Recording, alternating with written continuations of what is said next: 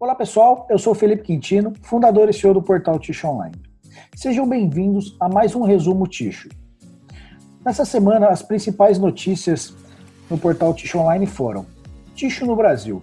Entre os dias 1 e 5 de junho, celebra-se a Semana do Meio Ambiente, instituída pela Organização das Nações Unidas. Muito se discute a respeito dos impactos da produção de papel para o meio ambiente. Diversas pessoas pensam que ela é prejudicial à natureza, mas na verdade pode ser sustentável e contribuir para o equilíbrio ambiental. Isso porque os papéis podem ser feitos de celulose e por meio de reciclagem de aparas. Quando se trata de empresas socialmente comprometidas, é possível beneficiar as pessoas e o ambiente, agregando valor aos negócios. A Santer adotou diversas medidas para combater a prevenção do Covid-19 com o objetivo de assegurar a saúde de todos os profissionais atuantes na companhia e garantir também assim o abastecimento de produtos de higiene pessoal.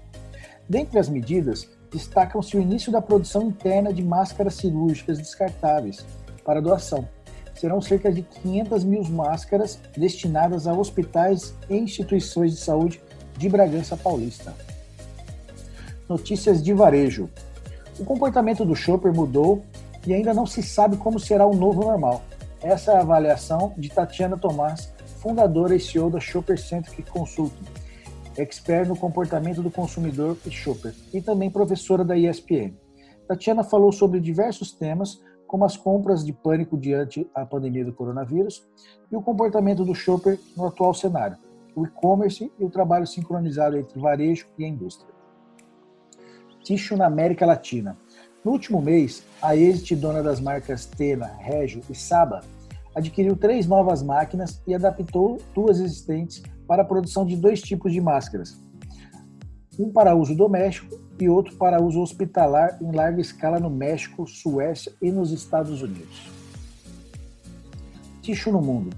As fábricas da Sofidel América em Cleveland, Ohio, uh, e Haines City, Flórida, obtiveram a certificação BRC Standard para produtos de higiene pessoal e cuidados pessoais, um padrão que certifica que os processos de negócio levam em consideração a segurança, a legalidade e os requisitos de qualidade e capacidade da empresa de fornecer produtos seguros aos seus consumidores finais. As fábricas de tixo da Navigator em Aveiro e Vila Velha de Rondão estão funcionando sem restrições nas suas operações, as fábricas de celulose de Aveiro, que alimenta a fábrica de tixo e produz celulose para o mercado, também continua operando normalmente. Essa produção é um sinal positivo à empresa que decidiu continuar até o final de junho com a redução parcial de produção de papel imprimido e escrever. Aproveitando a comemoração do Dia da Criança, ocorrida em 1 de junho em Portugal, a Renova inovou em sua linha Kids, conta com produtos como guardanapos, papel higiênico de folha tripla, lenço de bolso e lenços umedecidos para o público infantil. Notícias de celulose. A Suzano olha com mais otimismo para o segundo trimestre, graças ao aumento na venda de celulose e a recente alta do dólar. Marcelo Bassi, CFO da empresa, disse que o impacto para a empresa não, não tem sido grande, que a companhia fez um primeiro trimestre muito bom e vai fazer um segundo trimestre melhor ainda em termos de resultado. A Suzano se mobilizou para garantir a continuidade dos negócios ao longo da cadeia e contribuir para a manutenção dos empregos durante a pandemia do coronavírus. A ajuda deve alcançar algo entre 14 milhões a 16 milhões de reais nos próximos dias. Se houver necessidade adicional, o programa será continuado. O presidente executivo da Navigator, Antônio Redondo, apontou um cenário online que a fiscalidade, os custos de energia e a falta de competitividade portuária são alguns dos entraves que a empresa uh, está tendo na sua produção de celulose. E isso está limitando também a captação de matéria-prima. Personal Care.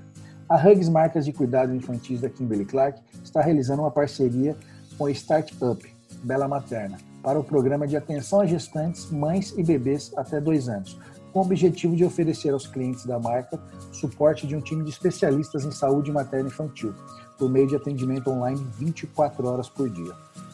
Agora notícias de papel marrom. Uma nova pesquisa da líder de, de embalagens do mundo, Smurf Kappa, forneceu informações sobre como o consumo consciente continua a impulsionar a necessidade de organizações do Reino Unido incorporarem a sustentabilidade nas suas operações comerciais. A pesquisa aborda demanda crescente por mais transparência das práticas de sustentabilidade das empresas entre uma nova geração de consumidores. Bom, pessoal, essas foram as principais notícias da semana e a gente se vê na próxima semana.